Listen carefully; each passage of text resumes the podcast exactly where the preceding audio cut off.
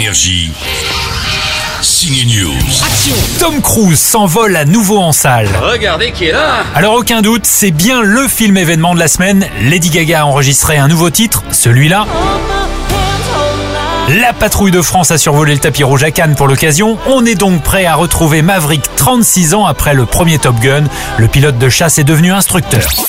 Capitaine de vaisseau Pete Maverick Mitchell. Envoie les popcorn, Trambert, et dis-nous si ce nouveau film d'action est bien à la hauteur de l'événement. Je voudrais pas que vous vous fassiez trop d'illusions. Si, si, on peut. C'est tellement bien qu'on se demande pourquoi Tom a attendu aussi longtemps.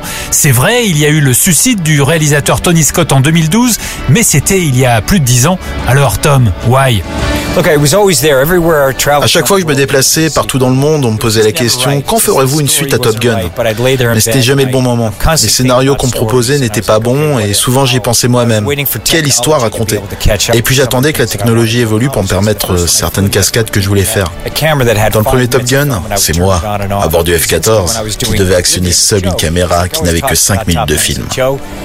On en a reparlé avec le réalisateur Joseph Kosinski quand on préparait ensemble le film Oblivion. Petit à petit, ça s'est mis en place et on a vu que nous étions capables de relever les défis pour réaliser cette suite, comme on voulait la faire.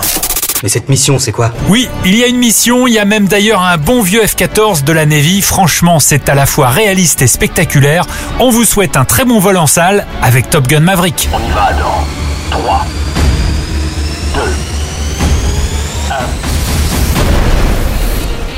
Énergie. Signe News.